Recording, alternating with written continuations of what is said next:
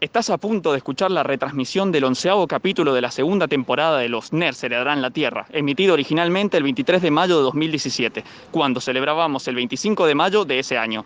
En esa época el dólar estaba a 15 pesos, hoy está a 80. ¡Que viva la patria! No se alarme. Su radioreceptor no tiene nada de malo. No intente cambiar la emisora. Es inútil. Hemos tomado el control del dial. Podemos obligarte a escuchar la intro de Spider-Man en 8 bits. Durante las próximas 48 horas. Sin parar. Pero como líderes benevolentes, solo los haremos escuchar nuestra opinión sobre temas que no le importan a nadie las próximas dos horas. Porque a partir de ahora, Los nerds heredarán la Tierra.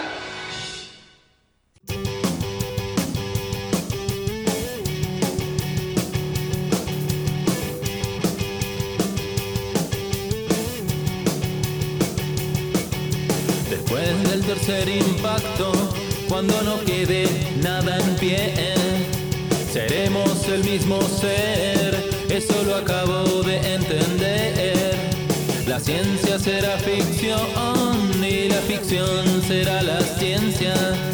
Las leyes de la robótica gobernarán tu existencia.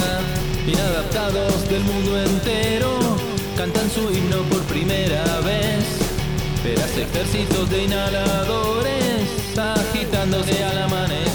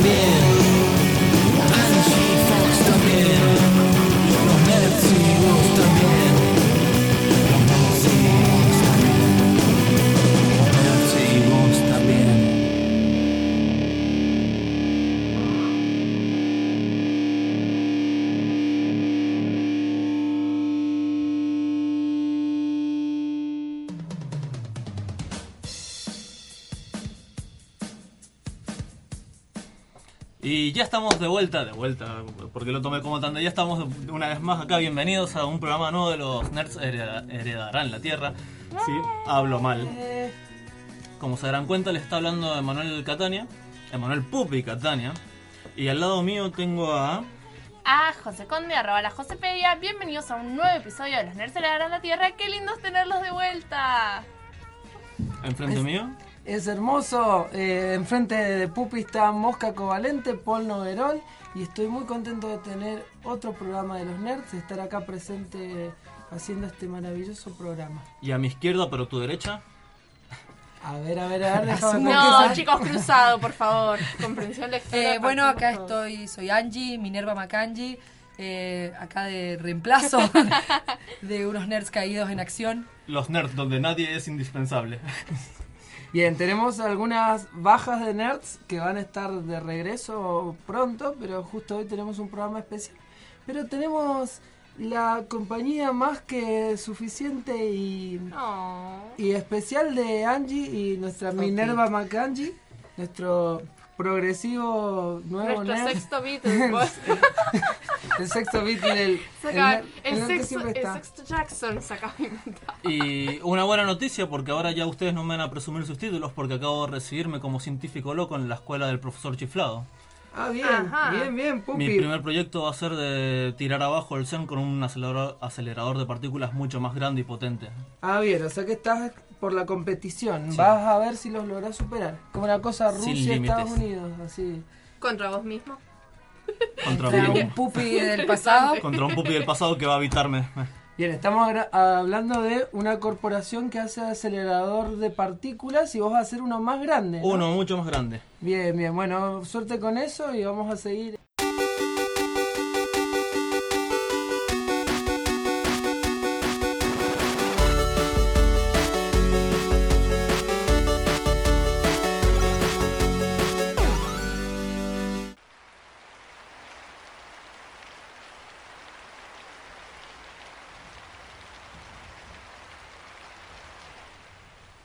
Lluvioso día de mayo de 1810 y un grupo de nerds de las provincias habían viajado a la capital para asistir a la Colonial Con, un evento que congregaría celebridades de todo el imperio hispánico, como el famoso ilustrador de manuscritos Cornelio Sin Mano, o Juan Cayo Justo, reciente bestseller por su libro Caerás nueve veces y te levantarás diez, en el cual hacía confluir personajes de la Odisea con sus amigos y familiares, estableciendo el nuevo ship, Oditín, entre Odiseo y San Martín.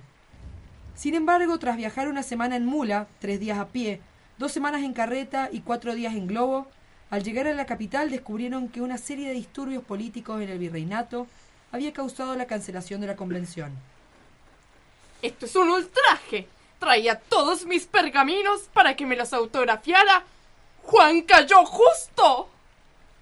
Y yo me iba a comprar la Payana Switch. Chicos, ¿se dan una idea de lo difícil que ha sido viajar con mi cosplay de Hernán Cortés desde Mendoza? Los nerds se acercaron a la plaza principal, donde una multitud se congregaba esperando noticias. ¿Y qué pasa después, abuelita? Mm. Bueno, los nerds liberaron la Tierra. Em, eh, bueno. Esas naves espaciales, todas las seguridades habidas y por haber, van a salir de la atmósfera, se van a re- remontar a la estratosfera y desde ahí elegir el lugar a donde quieran ir. De tal forma que en una hora y media podemos estar desde Argentina, en Japón, en Corea o en cualquier parte del mundo. Entonces, tenemos que entender que esto es un camino de ida que nunca termina. Tengo que ser siempre el mejor, mejor que nadie más. Cuando parlos, mi prueba es entrenar mi idea. Yo viajaré de aquí hasta allá, buscando hasta el fin. Po- Pokémon, yo te entenderé. Tu poder interior Pokémon, tengo que atraparlos. solos, tú y yo. Nuestro destino. Muchos se preguntarán por qué estamos escuchando a, A Macri. Macri cantar Pokémon. ¿Por qué? ¿Y por Y qué? si, si Obama podía cantar dos minutos. ¿Y por qué la música del programa? ¿Y por qué todo esto? Bueno, el pueblo nerd quiere saber de qué se trata, quiere saber de qué se trata el programa. ¿Y de qué se trata? Se trata de la Argentina Friki. ¿Sí? Vamos, a, sí, vamos a estar hablando entonces de productos argentinos relacionados con las cosas que nos gustan. La cultura pop. La cultura que más pop. nos encanta. La cultura pop argentina que tiene la particularidad de ser muy bizarra, por eso pues, estamos escuchando este tipo de canciones. Trading nunca, esa nunca canción. pensé que, que podía ser realidad. Creo que me acaban de... Pero es vieja la cancioncita esa. No, no había no me lo había cruzado nunca, por ¿Vos, suerte. vos soñabas con escuchar a Macri cantar esto? A tu presidente, después de decirte con Ichiwa. Imagínate poder ir a Chile y decir mi presidente cantó Eh, Pokémon. Macri para mí que es oyente del programa porque después que hicimos los programas en Japón, te- se fue a Japón a visitar, a seguir nuestros consejos. También ah, se, se hizo taringuero cuando yo dije, chicos, volví a Taringa. Sí, Bueno, sí, yo creo eh, que Macri está muy pendiente, así que bueno, no va a tener muchos cambios en su comportamiento, va a seguir Y presidente. estuvo porque- haciendo dedo a la vuelta de la casa de un amigo el otro día, me acuerdo, con el heli- helicóptero. Ah, bien. Bueno, entonces creo que podemos empezar a hablar un poco de lo que sería el tema de nuestro programa. Sí. La idea es dar a conocer todos los eh, trabajos de fantasía y ciencia ficción y cómics y friqueadas y cultura pop que existen y que mucha gente no conoce y que son producidos y creados en Argentina. Para divertirse. Así es. Bueno, em, a ver, literatura de fantasía y ciencia ficción existe en Argentina desde siempre, desde siempre, y lo particular es que como todo lo argentino y como la literatura argentina en general está marcada por la característica principal de que es muy política, ¿sí? Em- eminentemente política, siempre hace referencia a una relación de oposición con relación a un partido político, a el gobierno de turno, generalmente, generalmente es el gobierno de turno, y la crítica a ese gobierno. Eh, si nos remontamos a los orígenes de la ciencia ficción argentina, si se quiere considerar argentino, el primer texto argentino es de la época de las colonias, cuando estaban los jesuitas en Córdoba. Los jesuitas hacían certámenes literarios y uno de los primeros eh, certámenes que ellos, eh, ellos organizan tiene un cuento que es un cuento de fantasía eh, y digamos se podría considerar de fantasía y ciencia ficción que se llama El sueño poético que hacían los, los eh, jesuitas competían entre ellos a ver quién hacía la mejor historia. En el sueño poético se cuenta la historia de cómo aparece de pronto el mago Merlín digamos que escribían una especie de fanfic 100% nacional. Claro, a ver qué pasa. ¿Qué hacían? Se juntó con los peques. Claro, un poco así, ya van a ver lo que es. Eh, a ver, ¿qué hacían estos jesuitas? Escribían fanfiction, en cierta manera, eh, relatos de fans de los libros de caballería que ellos leían, viste, de Lanzarote, de los caballeros, todos los relatos que, por ejemplo, fueron parodiados en el Quijote. Uno lee el Quijote, eh, la es esa, ¿no? Quijote se vuelve loco leyendo eso. Bueno, los jesuitas leían eso, como nosotros leemos cómics, y por eso cuentan una historia donde de pronto aparece el mago Berlín, agarra a todos los poetas jesuitas y se los lleva a viajar por todos los planetas del sistema solar. Que en esa época eran nueve. y que todavía no se consideraba a Platón, a, el- a Plutón, perdón, Plutón, perdón, perdón, estoy confundiéndome de época. No, a Plutón como enano. Bueno, viajaban por todos los planetas del sistema solar con el mago Merlín y de pronto los llevaba hasta el cielo, donde en el cielo estaban los poetas de la antigüedad, los grandes poetas. Estaba Apa. Homero, Virgilio, Fanfiction y con Dante. todas las letras. Sí, Totalmente. ¿Qué pasa? Están estos poetas así esplendorosos y de pronto aparece un arcángel con una espada y les dice, aléjense, váyanse poetas, váyanse poetas universales y denle lugar a los verdaderos poetas. Y te queda así como una pregunta, ¿cuáles son los verdaderos poetas? Los jesuitas cordobeses. Así termina la historia. Como buenos cordobeses eran grandes vendedores de sí mismos. Bien. Estamos hablando de un periodo previo a que ni siquiera existiera Argentina, o sea, estamos hablando de las colonias y ya los cordobeses eran así, y hacían su- sus chistes.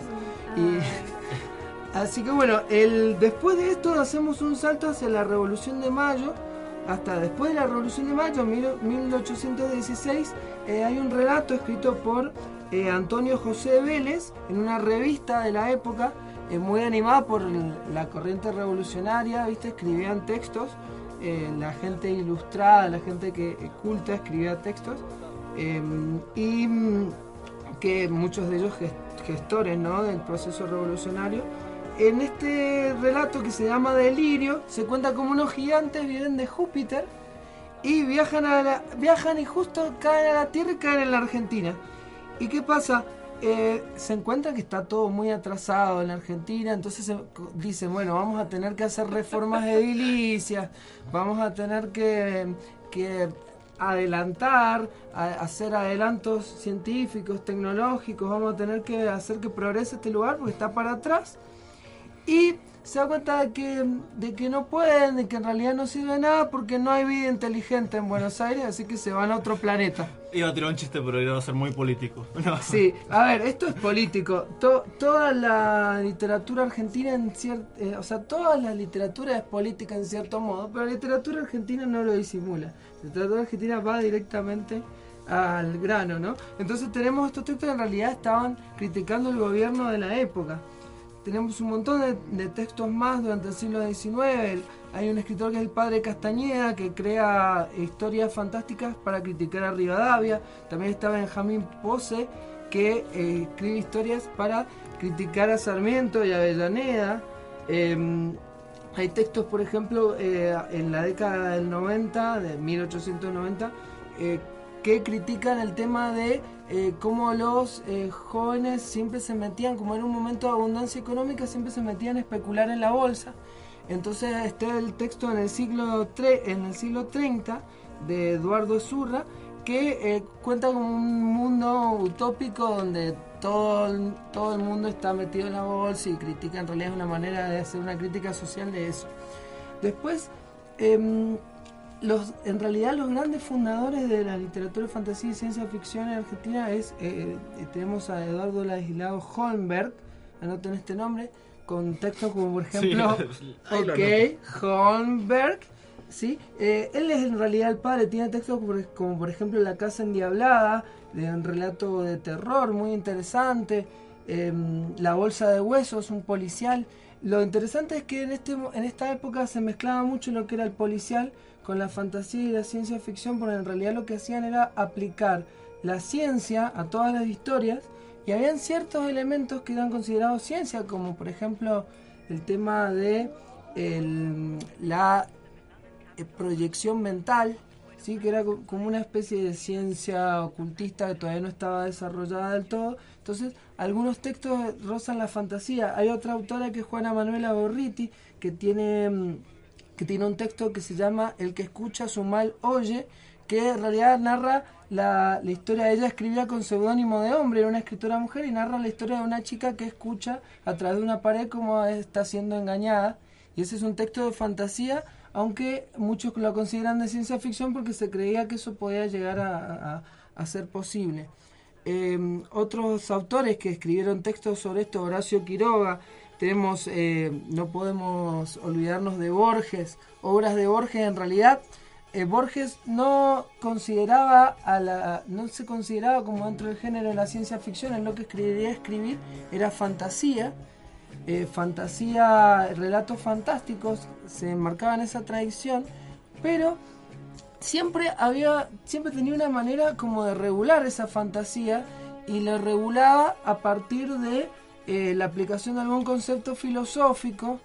Entonces, por ejemplo, tenemos eh, textos como el Aleph, eh, que habla del punto en el que confluyen todos los puntos. Tenemos cuentos como Clon Ugbar Orbis Tertius, que habla de un universo que está constituido de una manera muy particular que de pronto comienza a comerse nuestro universo y ese mm, ese argumento ha sido tomado por autores que nosotros los nerds amamos.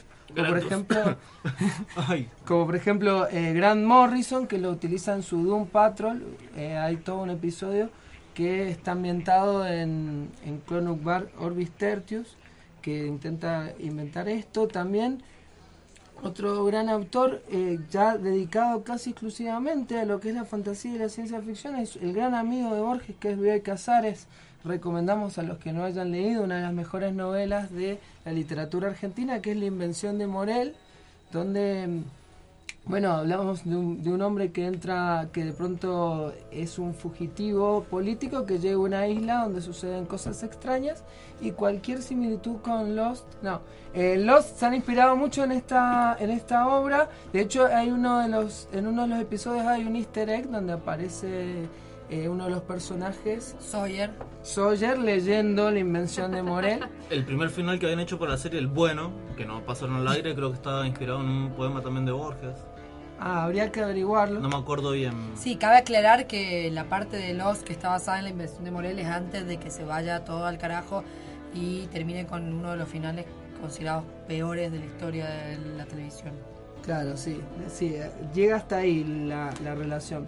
También hay otros, em, otros relatos también eh, de, de Borges muy importantes para la, la historia de la ciencia ficción. Hay, hay un relato que le dedicó al HP... em, eh, ¿Harry Potter? No, HP Lovecraft, el mejor HP de todos. Uh, Eh, no, no, Eso- no, no eso vamos en mi a poner- guerra. No, vi- vi- em, tenemos también eh, vi- Vigilia de un hombre que está cansado, un homenaje a Olaf Stapledon, que otro escritor de ciencia ficción. Lo que pasaba con Borges es que era renegado de la ciencia ficción, pero escribía relatos fantásticos que tenían elementos científicos. Eh, otro, después tenemos, si hacemos un salto, pasamos, a ver, es inevitable hablar algunos relatos de Cortázar, sobre todo en lo que es la fantasía, ¿sí? No, no, no se decantó mucho por la ciencia ficción, pero es muy conocido, así que vamos a ir directamente a la década del 70. Tenemos autores como Angélica Gorosdiller. ¿Qué pasa en la década del 70? Tenemos dictadura, la ciencia ficción eh, que se desarrolla a partir de publicaciones independientes, de algunas revistas del palo que empieza a, a circular. Eh, a partir de la década del 50 ya habían revistas como la revista Más Allá, dirigida por Héctor Germano Westergel, que seguramente en, otro momento de, de esta noche va a saltar el nombre de Westergel.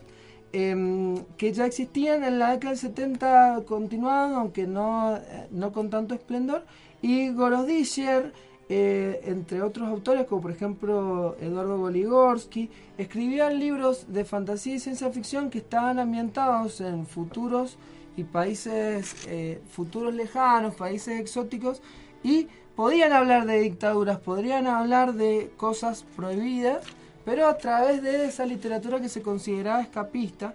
Entonces rec- eh, recomendamos textos como Calpe Imperial de Gorodischer, como las obras de, Goridos- de Goligorsky eh, ambientadas dentro, enmarcadas dentro de lo que sería el cyberpunk, un cyberpunk que intentaba, por ejemplo, hablar de la guerra de Malvinas en clave cyberpunk, así que mm, ese- esa es la característica de la literatura de- de esta época. Y esténse atentos a la página de Facebook y al canal de YouTube porque vamos a estar largando una entrevista exclusiva con Angélica Gorodiller esta semana.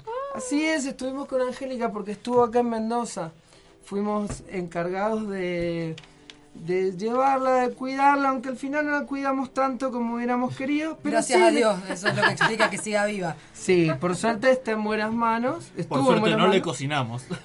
Por suerte pudimos mantenerla viva y pudimos eh, mantenerla viva lo suficientemente, el tiempo suficiente como para poder entrevistarla. Em, vamos entonces a pasar em, a la canción antes de pasar al de terminar la- esta tanda. Em, existe, a ver, una de las grandes obras de, nuestra de nuestra historieta argentina es El Eternauta como ya muchos conocerán, y hay un disco que salió hace, hace ya unos años, en el 2010, que se llama Los Sellos y que todo dedicado a la obra de Héctor Germanos Ostergel, principalmente del Eternauta, y son todas eh, obras de bandas alternativas, indie, stoner, como le queramos decir, eh, que está, mm, eh, narran algunos de los episodios de la historieta. Eh, se queda, este disco pasó un poco desapercibido porque iban a salir bandas como Él mató un policía motorizado o Los Natas y se quedaron afuera y quedaron bandas menos conocidas, pero tiene grandes canciones como esta que vamos a escuchar que es Hora Cero, de, eh, que toma el nombre de la publicación donde salían, donde salió editada por primera vez El Eternauta y otras obras de Westergel y la banda se llama Cinemática. Entonces vamos a escuchar Hora Cero de Cinemática.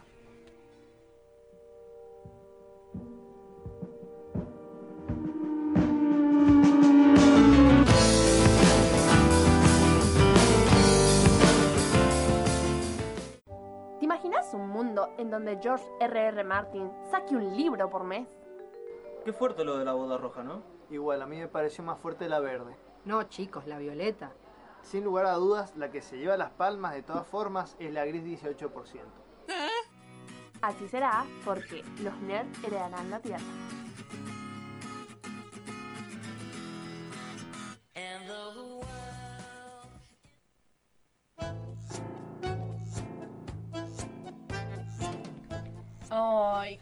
Canción, qué buenos recuerdos.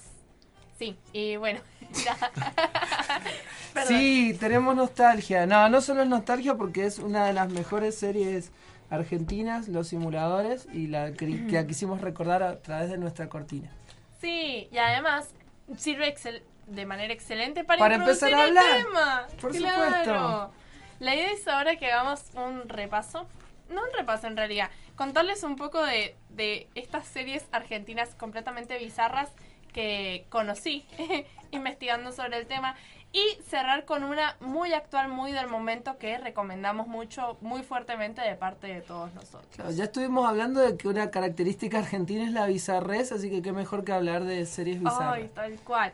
Bueno, eh, resulta que entre las cosas que me enteré, en la década del 90 hubo una serie que se llamaba 90-60-90 Modelos. Increíblemente teníamos una serie que hablaba de una agencia de entretenimiento en donde los actores, los protagonistas por supuesto, eran todos súper hermosos, súper fantásticos y la serie fue completamente cosificadora. Y como no podía ser menos, o sea, estamos hablando de una serie argentina y En toda la 90. tradición, claro, Una 90. serie de modelos argentina en los 90.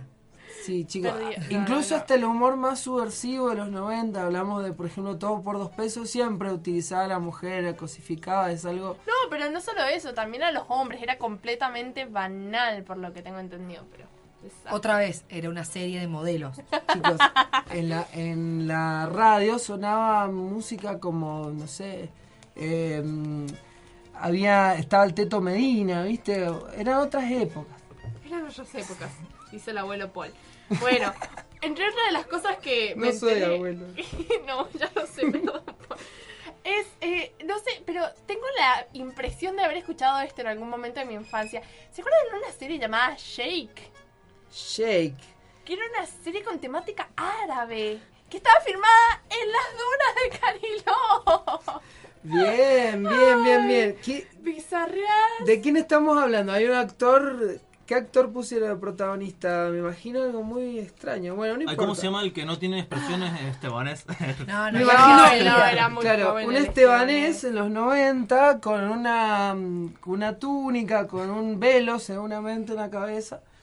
En las Le dunas habría de- venido joya, en porque las así dunas no habríamos Carinó. tenido que, que saber, digamos, su cara. Hay una gran tradición de ver personajes eh, clásicos de la televisión argentina utilizando vestimentas extrañas. Eh, no sé, tenemos, hemos visto, por ejemplo, a mm, Laporte vestido guardaespaldas. Tenemos un montón de... Hemos visto la por vestido de actor, chicos. Es Claro, lo más sorprendente de todo. Claro, tenemos un, un- siempre alguna novela de Suar, ¿no? Donde se disfraza de, de algo de manera totalmente justificada por la trama Por la y por la plata, por supuesto, a partir de un giro inesperado de guion en el que de pronto todos se empiezan a disfrazar. Aquí ir a un casamiento, tengo que ir, tengo que hacer un, un acto de espionaje encubierto y me tengo que disfrazar de Michael Jackson. Y no sé, de pronto tenés a, a, a Suar Que- disfrazado. Claro, siempre lo tenemos de fondo acá en la radio, pero ahora nos han apagado el tele. Sí, no podemos ver la- las novelas del 7. Generalmente tenemos que tener. Bueno, hablando de otras cosas, que chicos, ¿por qué no lo estamos viendo? El reality de Ricky Ford, por favor, vuélvanlo a pasar. Sí. El pueblo lo pide. Tengo que confesar que era un gran fanático del reality de Ford. Recuerdo muchos episodios. Es como de Una Osbournes. leyenda en Taringa. Claro, pero es que de Osborns no tiene tanto sentido la serie, ¿no? De Ozzy Claro, Osbourne y el- la familia. y su familia teniendo una vida muy bizarra. No tiene tanto sentido en el primer mundo. En nuestro tercer mundo, en nuestra Argentina, ver a Ricky Ford mandándose, eh, mandando fruta, tratando de que su fábrica cree una serie de, viste, la- los chocolatines Jack, chocolatines Jack con muñequitos de todo, de todos los ayudantes, de, de todo su staff de ese castillo, esa casa donde él vivía, ¿no? Decir, bueno, yo quiero que esté ahí mis guardaespaldas, que cada uno tenga su muñequito. Cosas muy bizarras que realmente se lo agradecemos a la televisión argentina por habernos dado personajes como Ricky Dibu. Ford. No, Dibu. Increíble. Dibu, noventas, a full. ¿Cómo se dice? Bueno, y también, eh, que vale la pena mencionarlo, eh, Amor y Moria, chicos. Amor y Moria, una divina. El sodero de mi vida. de que necesitamos también volver a ver, por favor. Sí, No, igual, vuelva. hablemos en serio, necesitamos que vuelva el reality de Ricky Ford.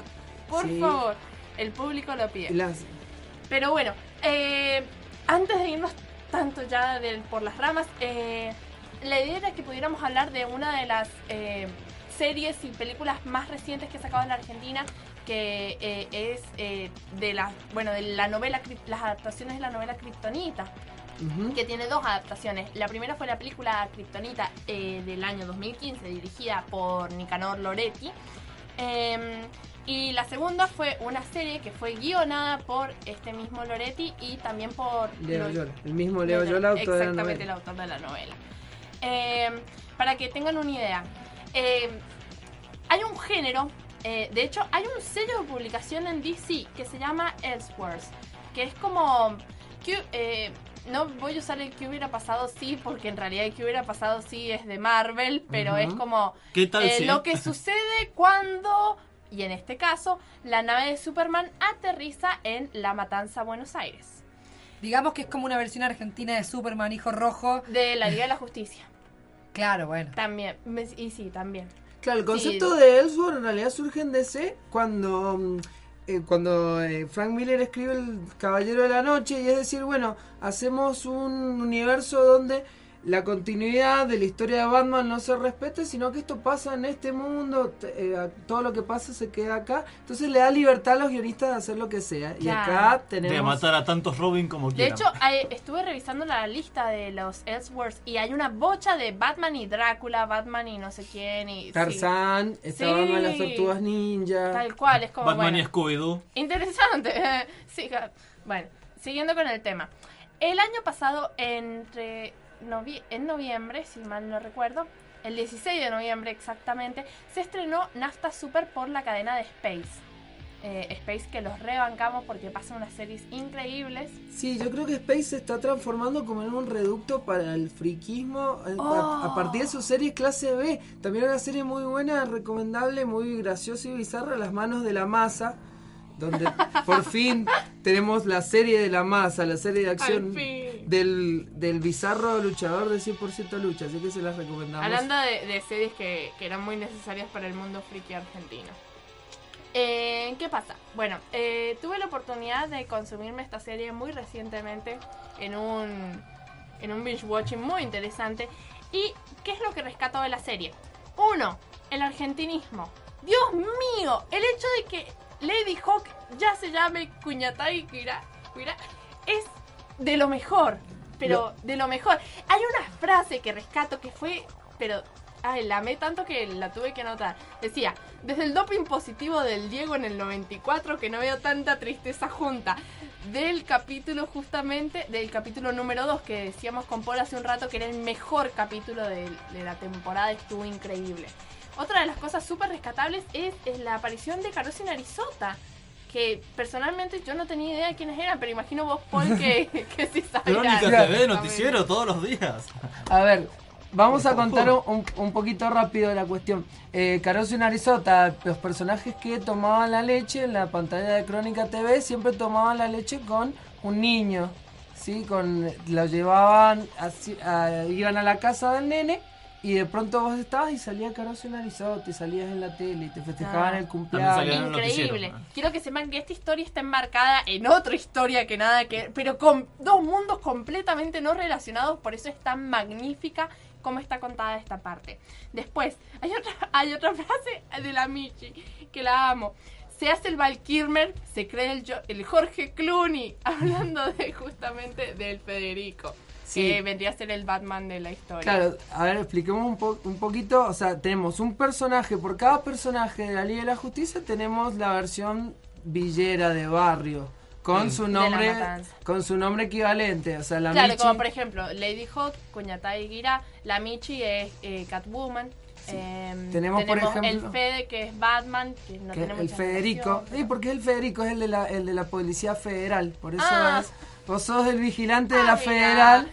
Cambiaste la visera por la gorra. Sí, hay frases ¿Qué increíbles. frase? Creo que mm, lo mejor de, de, como vos dijiste, el tema de los argentinismos, el tema de buscar para- paralelos, los paralelos son muy sutiles y mientras Ah, más comiquero genial. seas, es, so- es mejor y más Sí, interesante. de hecho, tengo que decir que me, par- me resultó en algunas ocasiones hasta un poco difícil Sí. la comparación. Bueno, es el caso de, de los linternas verdes. Claro, los linternas verdes.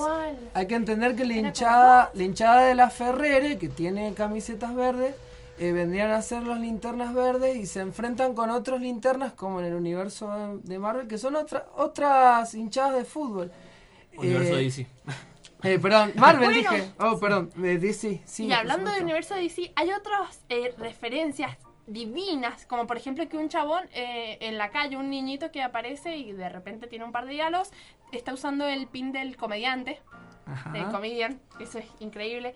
O la referencia que hacen a muerte en la familia, que es durísima. Hay no hablemos más. muchísimos guiños y también el tema de la analogía entre el Nafta Super, el, el Pini, y eh, Superman y Maradona. Maradona Uh, es Superman. tal cual. El hijo de el hijo que tiene Sí, él es sí, igual sí, al sí. Diego cuando era chico, al Pelusa. ¿Sí?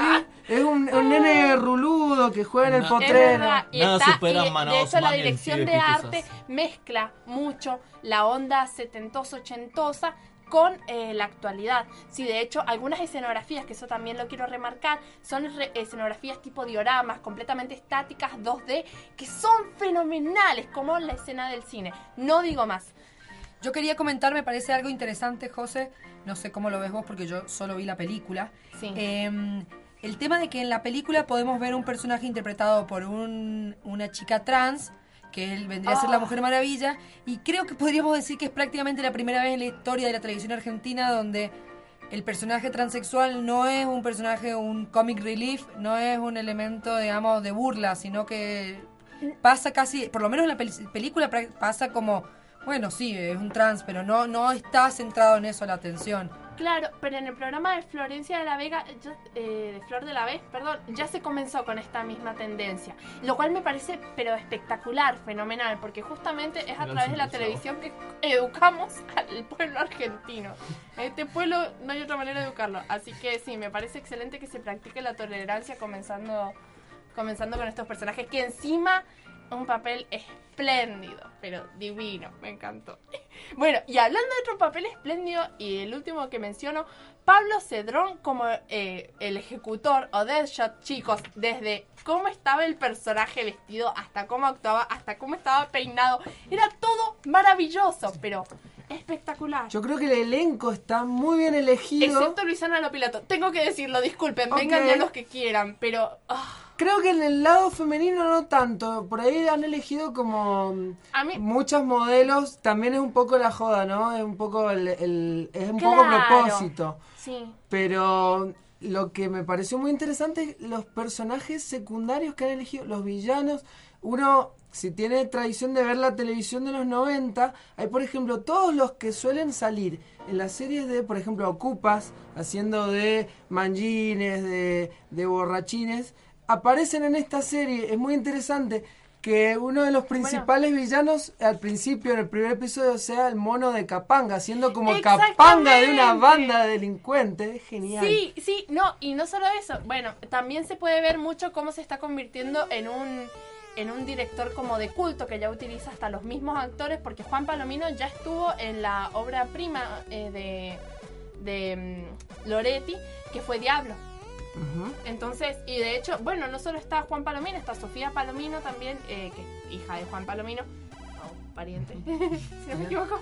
Eh, y sí, vas viendo cómo, cómo se arma el ambiente. El ambiente de lo- los, los, los viejos de siempre los. Digamos que tienen como unos pretextos con, lo, con el cómic, pero también con La digamos, cultura cultura argentina. ¡Ay, tal cual, tal que cual! digamos cosas que podés disfrutar si conoces Si más. conoces y también muchas frases que se refieren a momentos de nuestra historia argentina. No, perdón, no puedo. No sé Hay si un spoiler que no decirlo, podemos pero dar que es genial al final Pero- para mí. El- la última, la frase con la que termina, a eso Ah, no, recuerdo. No, hay uno que dice eh, que aparece con Andrea, qué puta que sos. Ah. Y fue genial. Sí, ah, estamos hablando de villeros y son bastante misóginos en su forma de hablar, todos, pero igual hay un tratamiento que está No, bueno. no, pero es que es, es igual divertido, pero hasta cómo lo incluyen, porque ni siquiera se llamaba Andrea el personaje, o sea, es como... A mí, a mí me parece muy interesante el villano del vidrio. El, el Uy, que ay no, pero... es ay, Mirror Master, ah, es el equivalente al Mirror Master del universo de Sí, cómo lo odié, pero de lo bien que estaba Bueno, hecho. pero vemos que hay una increíble erudición del universo DC porque Oh. Mirror Master. Sí, eh, aparecen no, no. todos, aparece... No, y Peter. Capusotto haciendo del Joker, chicos. El Jorge Sí, Corona, pero ya chicos. estuvo increíble desde Kryptonita, era lo mejor y lo que menos estuvo fue terrible. O sea, Suicide Squad debería aprender de Loretti, por favor. Sí, creo que también en las en After Me pasó Super- algo muy divertido que de hecho en el colectivo San Juan Mendoza de hoy me pasaron Suicide Squad. Entonces los tenía ahí como para irlos comparando Claro, momento a momento. Fue terrible. Pasamos ahora a un poco de más friquismo, pero por otro medio que es los videojuegos, ¿no, Pepi? Sí, por supuesto, porque Argentina tiene la industria de videojuegos hasta el tope, es el- lo que más vende en el país. Y ahora. ¿Estás, a- ahora utilizando una típica ironía argentina? Sí. Ahora, ahora hablando en serio, eh, hay una empresa que sí confía en, en Argentina, que es Bandai Namco, pero en juguetes, que vende, pero también nos da eventos para ver los juegos que van a sacar y todo eso. Pero les voy a hablar un poco de videojuegos donde sale Argentina. Por ejemplo, tenemos Global Operation, un shooter del 2002, donde estaba ambientado totalmente en Argentina. Y tuvieron el, honor de poner carteles en español y construcciones, viste, ahí un poco detalladas para decir, ah, así se construyen las casas en Argentina, pero no más de eso. Después tenemos el Procer Pro Dance Revolution. Es un juego de baile de la época revolucionaria, con nuestros grandes próceres como San Martín o Sarmiento. Pupi, ¿dónde puedo conseguir este juego? Yo también quiero estoy jugarlo. volviendo loca, te juro, lo necesito. Estamos ya. con una profesora de historia. Bueno, le puedes decir que tenés un juego donde podés jugar con San Martín así como si nada. Bailar con San Martín. Claro, imagínate. Ya estoy pensando que voy a poner. Bueno, después tenemos uno, un juego bastante especial, se llama Jet Thunder Falkland Malvinas. Es un juego hecho por gente de Argentina, Brasil y Reino Unido, donde se ve... Oh, oh, pará, pará, pará. Se llama eh, Fangla. Lleva en su nombre Falkland Malvinas. O sea, cada uno dijimos, bueno, pongámonos de acuerdo, le ponemos los dos y no nos No, no, no. peleamos. Es un, un simulador de aviación militar Ajá. que te cuenta eh, lo de la guerra de las Malvinas desde el punto desde Inglaterra y desde Argentina. O sea, por eso se llama Falkland Malvinas. Te lo están contando de los dos puntos de vista. El- bueno, en el 2013 creo que mm, fue la última vez que se supo de este juego. Parece que no, no salió a la luz. Después tenemos otro que se llama Córdoba Zombie, es un juego gratuito. De vuelta a los cordobeses. Eh, salió en el 2012 creo, no recuerdo bien. Es una epidemia de zombies y todo transcurre en el- la bonita provincia de Córdoba. Después tenemos una aventura gráfica para vos, Paul, que te encantan. Sí, la Sam. Es de 1995, se llama Prisionero del Hielo. Prisoner of Ice es un juego in- hecho en inglés. Donde tiene visitas las Islas Malvinas y también una biblioteca en Buenos Aires. Ajá, bueno, estamos hablando de la edad de oro de las aventuras gráficas Sí. de los 90.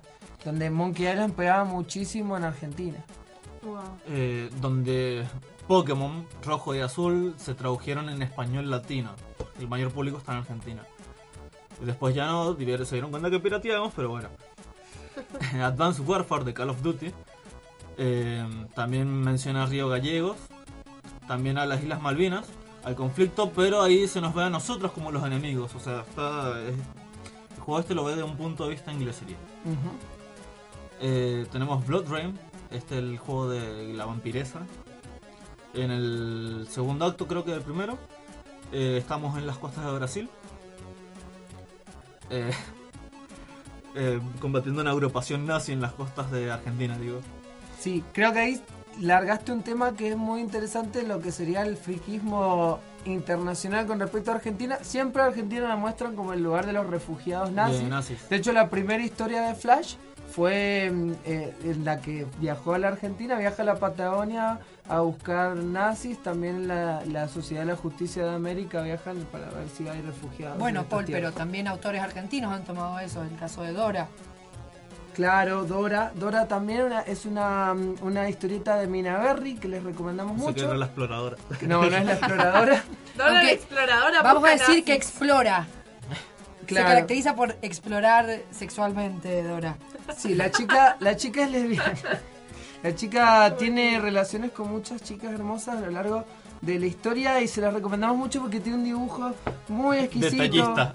No, no, no es detallista, es muy hermoso, un estilo gráfico exquisito y muy delicado de Mina Berry. Yo tuve la oportunidad de seguirla en la Fierro y después compré el recopilatorio. Búsquenlo. Dora eh, está en dos volúmenes. Bien, eh, sigamos entonces con videojuegos. Bien, después tenemos Reversión, otra aventura gráfica que salió hace poquito. Eh, esto jugamos en una Buenos Aires devastada, el sueño de todo provinciano. y es totalmente desarrollado Oh, por argentinos. Bien. Eh, bueno, este está en 5 dólares en Steam, salió hace poquito. Después tenemos el Tom Clancy's, el Rainbow Six Tracks. Ah. ¿hay una escena en Argentina en ese juego? Eh, sí, es donde tenemos que estar, creo que eh, era en la cordillera. Eh, Bien, estamos hablando del juego de Rainbow Six basado en la novela de Tom Clancy, novela bélica. Eh, clásico escritor, es como el Stephen King de la novela de, de acción militar. Y bueno, un tipo con unas ideas bastante. No, no, el 3 feas, transcurre- Pero que es muy querido por el mundo friki y que tiene un montón de videojuegos. Uno de ellos Rainbow Six. Bueno, la historia de este Rainbow Six es de eh, donde persiguen al multimillonario empresario argentino nacido en Croata, Nikola Gospic. Así que el antagonista del juego es argentino, multimillonario como todos los y con un apellido muy poco argentino. Pero... No, pero nació en Croacia. Claro, nació en Croacia, bien. Obvio. Obvio, obvio, es lo que pasa siempre. siempre. Bueno, en Call of Duty Ghost tenemos una misión en la cordillera de los Andes. Mmm, Cordillera de los Andes. En Battlefield Bad Company 2 también se desarrolla en la cordillera de los Andes, pero no en zona nevada. Bien. Y después está un juego que yo nombré hace mucho tiempo, que se llama Aconcagua. Pensé que se llamaban los Andes. Por eso No, no. dije lo de recién. Eh, se, se sitúa en la ciudad ficticia de Merusa. Es un juego totalmente japonés, un survival horror exclusivo de PlayStation 1. se puede acceder y Se digamos puede que es, es legal si lo bajan de internet porque no, no se ha editado en estos lares, así que se puede jugar a partir de un emulador eh, en total japonés, ¿no? Es total japonés el juego, creo que hay un parche de traducción muy malo, pero está por lo menos una ayuda. Y bueno, tenemos que ir por las cor- cordilleras hasta llegar a Merusa, este país que es de acá en el juego. Y debemos controlar a Kato y a Pachamama, esos son los protagonistas. Ah, Ah. Tenía entendido otra historia. Me gusta, creo que me gusta un poco más mi versión. En mi versión, esto es lo que sucede. Merusa se había independizado. Cualquier.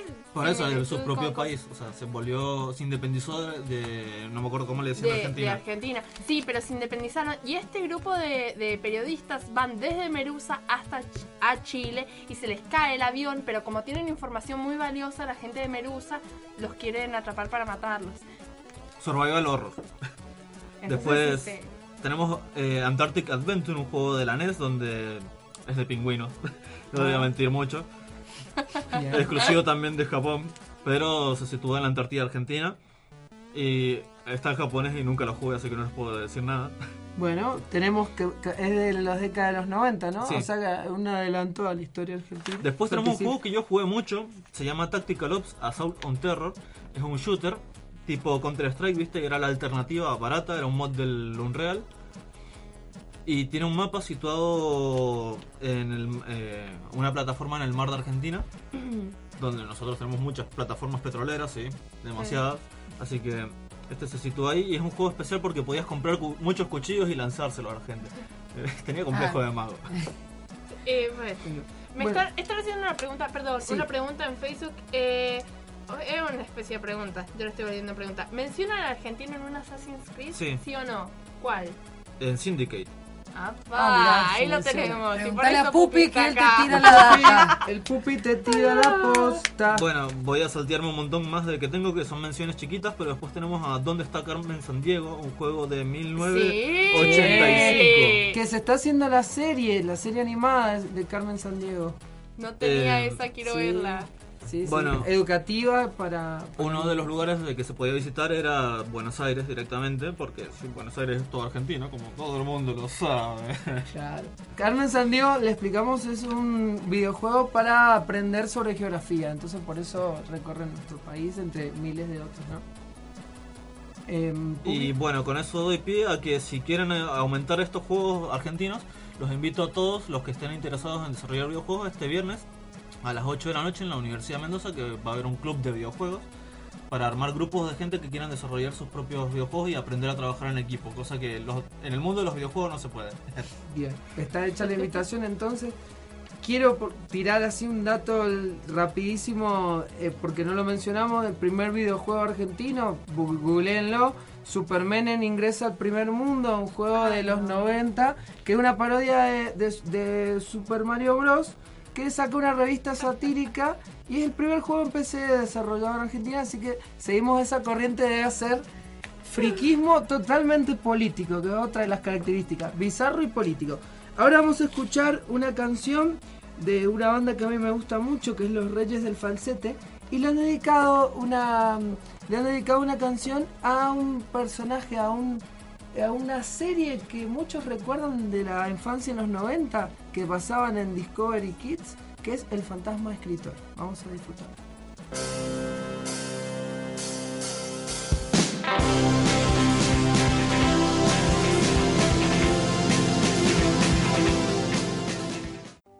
¿Se imaginan un mundo en el que todos entendimos el final de Evangelion? Buena serie, ¿no? Sí. ¿Entendiste? Em, em, bueno, la verdad que no entendí nada. Pero, ¿cómo? Si los nerds heredaron la Tierra. Bueno, no todo es posible, pero aún así, los nerds heredarán la Tierra.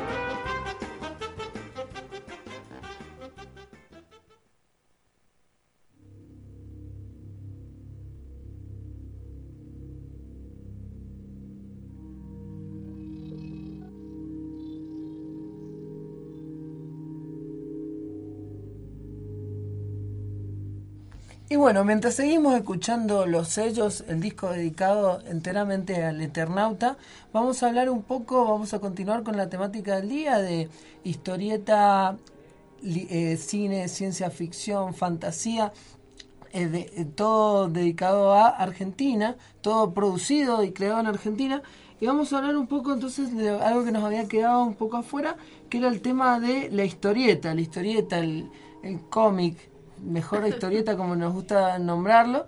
Em, en Argentina tenemos una tradición muy grande de historieta, algunos seguramente saben, otros no. Eh, Argentina en una época fue eh, fue, un, fue partícipe de una edad dorada de la historieta, fue una de las industrias de historietas más grandes de Latinoamérica, realmente producía muchísimo, vendía muchísimo, estamos hablando de la década del, eh, mediados de la década del 40 hasta mediados de la década del 50, hasta los 60 ya podemos decir que estamos en un periodo glorioso de, de, de lo que sería la historieta. Habían grandes editoriales como la editorial Frontera, que publicaba, que publicaba grandes, grandes obras de, de la historieta argentina. Eh, ejemplos de esto tenemos Gilgamesh el Inmortal, tenemos las obras de Robin Wood. Eh, y uno de los principales exponentes de nuestra historieta argentina escribió para la editorial Frontera. Estamos hablando de Héctor Germán Westergel, que ya lo he mencionado, el autor del Eternauta. Eh, vamos a hablar un poquito de Westergel porque lo que hace Westergel en realidad es un antes y un después en lo que sería la historieta. En general, un nivel universal se puede decir porque eh, teníamos, estaba la historieta marcada por ciertas clichés y convenciones de género en la década del 50 que eran, por ejemplo, tenías las historias de cowboys, tenías las historias de ciencia ficción, donde siempre era exactamente igual, siempre eran los enemigos, eran los enemigos de Estados Unidos, apareció un personaje, asesinaba 800.000 eh, chinos, 800.000 alemanes, y la historia quedaba ahí, eso era todo. Eh, ¿Qué hace Ostergen? En realidad hace planteamientos más humanos, eh, hace personajes mucho más humanos y distorsiona los tópicos de, de, esa, de esos géneros tan establecidos, añadiéndole un rasgo de humanidad y una piedad por los personajes. Por ejemplo, tenemos la historia de Ernie Pike, que es una serie de historietas que narran, en realidad son historias autoconclusivas, que son siempre presentadas por este Ernie Pike, que es un corresponsal de guerra, y en realidad lo que hace Ernie Pike es contarte las historias trágicas y terribles que se viven en la guerra, y cada uno de los relatos es autoconclusivo, entonces te cuenta una historia. La cosa es que la manera en la que Westergel trataba estos tópicos fue adelantada a su época, es la primera vez, incluso hay una editorial de Estados Unidos que es Easy Comics, que empieza, por ejemplo, Easy Comics publicaba los cuentos de la cripta, entre otras, tenía una serie de historias bélicas donde hacían algo parecido, pero Easy Comics es un poquito posterior a Westergel. Westergel se adelantó a eso. Y eh, tenemos, por ejemplo, mm, eh, el sargento Kirk, que era un personaje que, eh, al cambiando todo el género western tradicional, tenía, por ejemplo, amigos indios, era un renegado, no era el clásico sheriff, sino que era un tipo que hacía justicia de otra manera. Eh, había todo un planteamiento diferente de, de esos de- del concepto histórico y tradicional del cómic que es todo gracias a Westergel y por supuesto tenemos la, la obra principal que todos conocen y adoran y que tanto ha sido eh, utilizada para diferentes fines que es el Eternauta eh, la epopeya de ciencia ficción más o menos todos tienen una idea de lo que es el Eternauta a esta altura, ¿no? Em, pero ¿cuál es la particularidad del Eternauta? Principalmente que eh, cambia el concepto de héroe por un héroe colectivo. Ya el héroe no es un solo personaje que casi siempre tenía el título de la historieta, era el protagonista. Acá sigue pasando eso porque sigue siendo el Eternauta, pero lo que importa es el grupo, el grupo de eh, sobrevivientes que ante la nevada mortal que azota Buenos Aires tienen que eh, hacerse de las suyas y poder sobrevivir. ¿Qué pasa? Eh, el- muchos le han encontrado al Eternauta, lo tiene un, sustento, un sub- subtexto político, pero estamos hablando de una obra que salió en 1957 con un Westergel que en realidad no era mm, devoto del peronismo como fue después, no era un... No, No, existía era el peronismo cuando salió esto. Claro, en realidad él seguía Frondizi, hay algunas viñetas ocultas, si uno lo mira con atención, que están como cortadas, pintadas en la calle, que dice vote Frondizi, se alcanza a ver solo T o Easy o qué sé yo, pero él, él se vuelve peronista tiempo después y esto en realidad se ve en la secuela del. Eternauta. En la década del 70 él se- empieza a vincularse con los movimientos revolucionarios, con montoneros, y empieza a generar una- realmente una actividad política. Él nunca deja de hacer historieta, hasta sus últimos días hace historieta. Una de sus últimas obras es la biografía del Che Guevara. También escribe una biografía de Evita que no, no alcanza a ser publicada. El tema es que en la segunda parte del Eternauta, que sale también eh, tiempo antes de, de su muerte, en la década del 70, cuando ya estaba vinculado con los movimientos Ya era revolucionarios, político. ya era totalmente político. O sea, que le dan el mejor, que es el primero. Claro, el segundo realmente es un cambio, pero radical, donde tenemos un Juan Salvo que tortura para obtener información, por ejemplo, tortura a sus víctimas. Tenemos el- los villanos que característicos del Eternauta 1, que son los ellos, que es un villano que realmente no tiene forma, en el 2 tienen forma.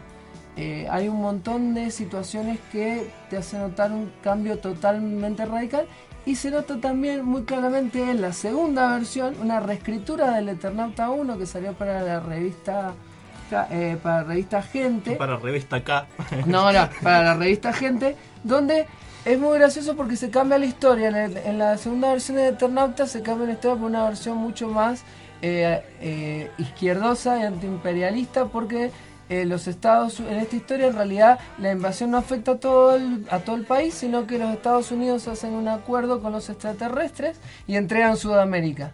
Entonces Sudamérica es parte de, es- está dominada por los extraterrestres, el resto del mundo no, por una cuestión puramente política y tenemos eh, tenemos por ejemplo diálogos interminables de Favali eh, hablando sobre el imperialismo y sobre las corporaciones. En conclusión, es basura. Es no, basura. no es malo, eh, tiene unos dibujos increíbles de Enrique Brecha. Los dibujos, los dibujantes, los dibujantes más interesantes y más maravillosos de nuestra, de, de nuestra historieta. Y eso le da un toque muy especial, aunque no tiene el costumbrismo que tenía Solano López, que es el autor de la primera parte, que te metía en la historia. Esto es más experimental. Es interesante para verlo, para leerlo, pero eso es de historia distinta, no tiene el encanto que tiene la primera Y bueno, vamos con una última mención honorífica que es al cazador, que no hemos hablado nada. La, la Y- década de los 90. eh, Sí, ya es otro. más actual. Un intento de superhéroe argentino con las características de la argentinidad, que es la bizarrez total, cierto misoginismo, porque es un personaje que trata a las mujeres como basura directamente. Y bueno, ahora Pero nos muy gracioso, muy nuestro último segmento. Va a ser eh, momento trifulca. Y alguien nos silencia el teléfono en la sala.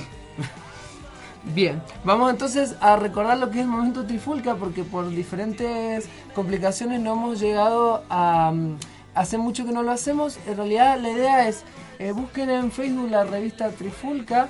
eh, es una revista mm, mendocina que publica textos. eh, el que quiera el editorial Trifulca publica los textos. Hay un trabajo de publicación los que solamente pueden, al mandarlos, van a recibir una respuesta, van a, a ser trabajados, pero van a publicar todos los escritores amateurs o los escritores que estén por ahí dando vueltas, manden sus textos.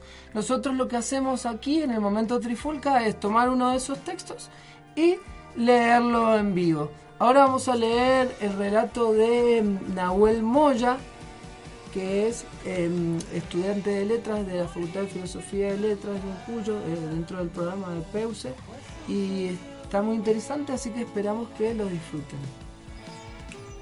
El último sueño. En agosto de 2013, hace ya más de 10 años, se dio por terminada la investigación que determinó que la raza humana había perdido la capacidad de soñar cuando dormía. A pesar de que los gobiernos de las grandes potencias mundiales pusieron todos sus esfuerzos en encontrar motivos, los resultados fueron nulos. No era ni más ni menos que lo esperado, sobre todo si se tiene en cuenta que en años de investigación previa hasta aquel amargo agosto de 2013, tampoco habían descubierto por qué soñábamos dormidos. Supe entonces que gracias a ese extraño evento me convertiría en millonario. Lo que más me llamó la atención en aquel momento fue la desesperación de la gente. Ya no podían soñar con sus seres amados, ni con las personas que deseaban. Algunos descubrieron que por las mañanas no tenían tema de conversación y otros no sabían a qué número apostar. Los únicos felices eran los que habían vivido atormentados por las pesadillas. Entonces surgió la idea. Si la gente deseaba tanto seguir soñando sueños, yo se los vendería. Era obvio que necesitaba inversores y la mejor empresa de tecnología del mundo, ya que la idea era en extremo ambiciosa y mi conocimiento en materia de tecnología nulo. Sin embargo, no me dejé amilanar por el tamaño del proyecto.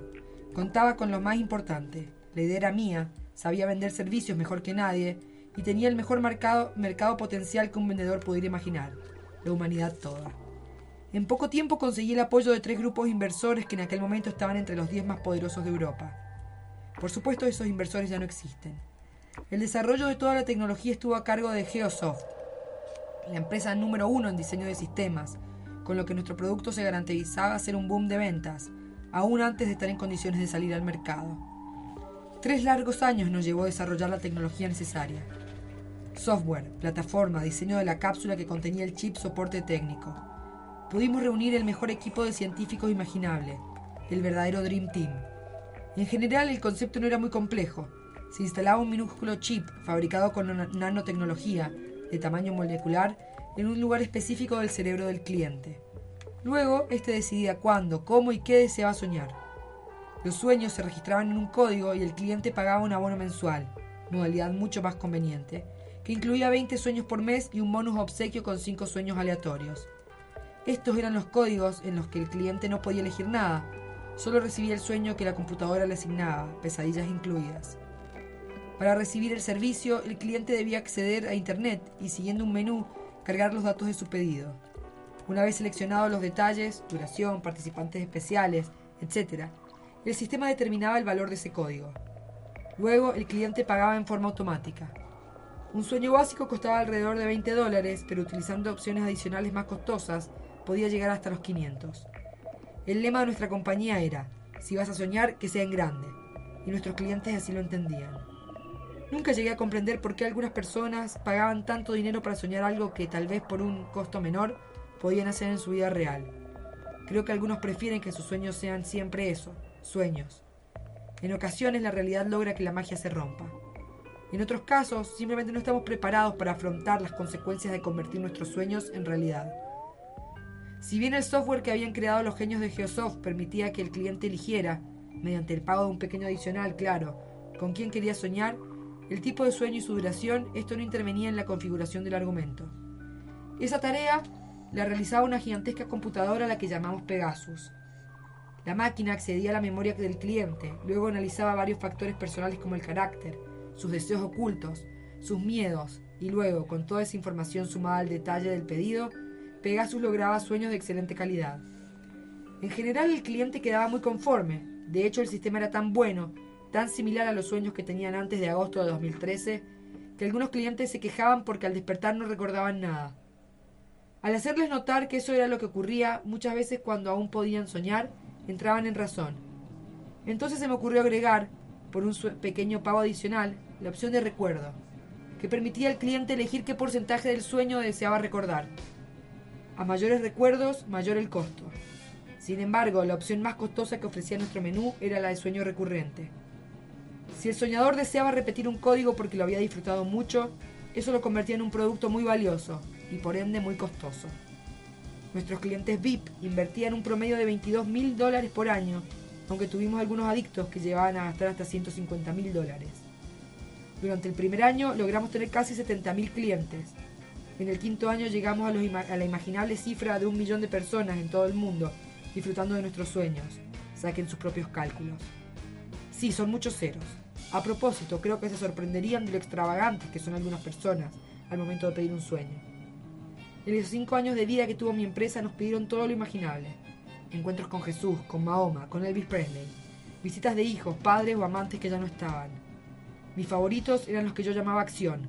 Vuelos en helicópteros, saltos en paracaídas, incursiones escondidas en casas de algún famoso. Y el fetiche predilecto de los soñadores, la Edad Media. Recuerdo que uno de nuestros clientes VIP Siempre deseaba soñar que vestía armadura, luchaba durante horas y luego tenía un romance, siempre en la Edad Media, con una reconocida cantante actual a la orilla de un lago. El problema era que al no poder intervenir en el argumento, el sueño rara vez salía como él deseaba. ¿Les parece raro? Imaginen entonces casi un millón de pedidos como ese. En poco tiempo llegamos a ser la compañía número uno de Europa en ganancias. Gracias a quienes deseaban seguir teniendo sueños, yo me dediqué a hacer realidad los míos. Si uno tiene suficiente dinero, puede obtener todo lo que desee. Bueno, casi todo. No obstante, durante esos cinco años, no todos fueron buenos. Debemos lidiar con piratas informáticos que en más de una oportunidad pusieron en riesgo el sistema. Con la iglesia, que nos condenaba por hacer artífices de algo antinatural, lo que no impidió a varios cardenales y obispos ser nuestros clientes. Y con el sistema legal, porque hacíamos apología del delito. Una locura. Sin embargo, ninguno de estos enemigos fue el que nos destruyó. Verán, Hace poco más de dos años, un destacado médico investigador confirmó, merced al seguimiento que hizo sobre miles de nuestros clientes, que el nanochip instalado en su cerebro producía inevitablemente un cáncer, de avance lento pero constante. Por supuesto, eso selló el fin de mi empresa. A partir de ese momento, millones de clientes hicieron extirpar el pequeño aparatito e iniciaron el tratamiento contra el cáncer. A pesar de nuestros esfuerzos, no fue posible evitar que la enfermedad terminara con la vida de miles y miles de personas, mujeres y hombres que habían sido nuestros clientes. Por extraño que resulte, muchos de ellos prefirieron seguir soñando a realizar un tratamiento que probablemente salvaría sus vidas, pero los dejaría sin sueños. Technodreams Corp, el gigante que yo había creado, desapareció. Muchos de mis empleados fueron llevados a, la justicia y luego encarcelados. Yo fui declarado genocida y comenzó la cacería para atraparme y enjuiciarme por crímenes de lesa humanidad. Gracias a todos mis millones pude ocultarme durante dos años.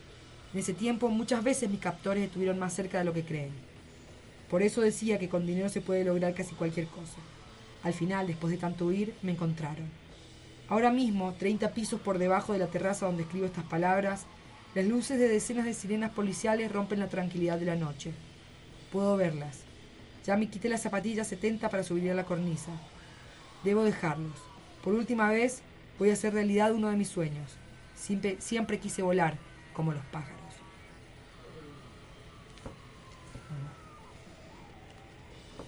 Ahí estamos. Entonces. Iba a aplaudir, pero solo soy uno aplaudiendo. No, y aparte no, no, sé si, si el, el clima que nos dejó eh, daba para aplaudir. Casi un, casi un capítulo de Black Mirror, podríamos Ay, decir. cual. Sí, yo creo que estaba un poco en esa línea. Eh, Yo estaba pensando que si yo vendiera mis sueños, el principal público sería la gente está drogadicta. No. De hecho, me hizo acordar al, al tercero de la primera temporada de El del- History of el de los las recuerdos. semillas, sí. Sí. Y a un juego Remember Me, que todos los recuerdos lo ven por microchips en el... Bueno, lo mismo que el capítulo de Black Mirror. Exactamente. Sí, e- es un recurso que se ha utilizado en la ciencia ficción, pero está muy bien utilizado en este relato, me parece Excelente. Sí, Incluso sí, sí. a mí que no me gustó ese episodio de Black Mirror, eh, creo que me gusta más este relato. Em, eh, bueno, los que quieran enviar, los que quieran participar de la revista em, Trifulca, eh, pueden enviar sus textos a editorialtrifulca.gmail.com Pueden también buscar eh, la revista Trifulca en Facebook. Y em, pueden entonces, quizás en una de esas, pueden llegar a salir en este programa, que sean leídos. Bueno, eh, antes del saludo creo que podríamos dejar algún, eh, un mensaje muy importante. Eh, la semana que viene viene un, Oh, un capítulo Dios. especial. El día que Cuando Pupi heredará la tierra. Así es, ¿saben por qué? Porque Porque no voy a matar a todos. Ah. Vamos a hacer un programa donde solo va a estar el pupi, pero no es porque nos volvimos locos y dijimos, no, vamos a hacer Yo un soy De programa... hecho, nos volvimos locos. Bueno. Un poco sí. No es porque dijimos, no, dejémosle el programa al pupi, vámonos de vacaciones. Bueno, un poco sí. Yo no tengo vacaciones pagadas. Bueno, chicos, nos vamos a la Comic Con. San Diego, que es en julio, pero se dan ahora. No, no, vamos a la- a deudas entonces. Vamos a la Argentina Comic Con en Buenos Aires, vamos a estar cubriendo el evento, vamos a vamos a traerles un montón de sorpresas y va a haber un programa especial la semana que viene. Me imagino que si están en la Comic Con a mí me van a llevar a la de 3. Si tuviéramos el presupuesto, creo que igual vos tenés eh, ciertas herramientas para viajar en el tiempo, capaz podés ir a la de 3 de años ayer estuve en la del anteriores. 2004, pero... Ah, claro, no, no, no te fue muy bien. Bueno, eh, vamos a tener entonces un programa especial la semana que viene, donde va a estar nuestro querido Pupi, que él se queda aquí. Con Eh, muchas sorpresitas para todos ustedes. Va, va a traer sorpresas y vamos a entonces estar repasando un poco momentos anteriores de nuestra de nuestro programa. Porque como todo, como toda serie tiene que estar ese capítulo lleno de refritos. Claro, lo recuerdo muy bien. Así que bueno, chicos, estén atentos el lunes que viene a las 22, como siempre. Y a nuestro canal de Facebook, donde muy probablemente vamos a tener alguna transmisión en vivo, alguna foto, algún... No se sabe. Va a ser una Comic O quizás Con- nada. Va a ser una Comic Con increíble. No hay va- forma de saberlo. Vamos a tener a Jimmy Lannister, vamos a tener al actor, por supuesto, ¿no? No había Eh, nada vamos mejor. a tener a Eleven, vamos a tener a David Lloyd. Pero, eh, autor, eh, coautor no- de Watchmen. No me gusta eso. En México fue Stan Lee y acá no puede venir Stan Lee. Ay. Algún día va a No, venir muero. Bueno, podríamos ir cerrando con algunas Con una recomendación. Sí, sí, recomendamos a cual. Stan Lee. Bueno, yo fui Angie, Minerva Macangi, y quería recomendar a un autor de cómics que para mí es increíble, que se llama Carlos Trillo. Él se dedica a la fantasía para adultos, podríamos decirle. Muchos lo consideran el nuevo Westergel, el Quizás- Westergel de las últimas décadas. Los lectores jóvenes de la revista Genios recuerden su maravillosa, maravillosa historieta Los misterios de la luna roja, eh, inconseguible en la Argentina, muy paradójicamente la podés comprar en España, pero no en Argentina.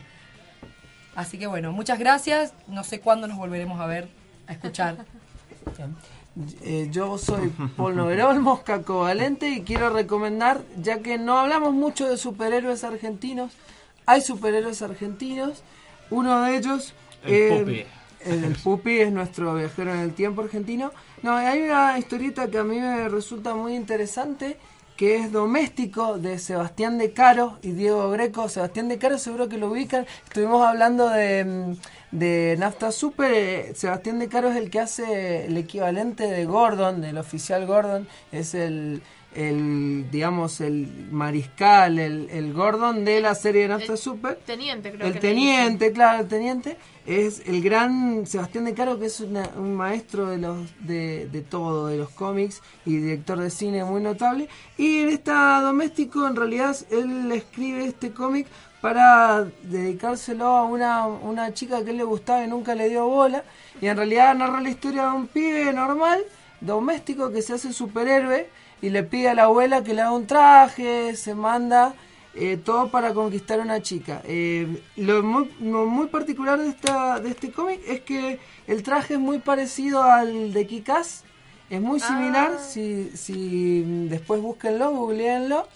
Eh, y es anterior, es bastante anterior a la- esta, esta historieta a la historia de Mark Miller.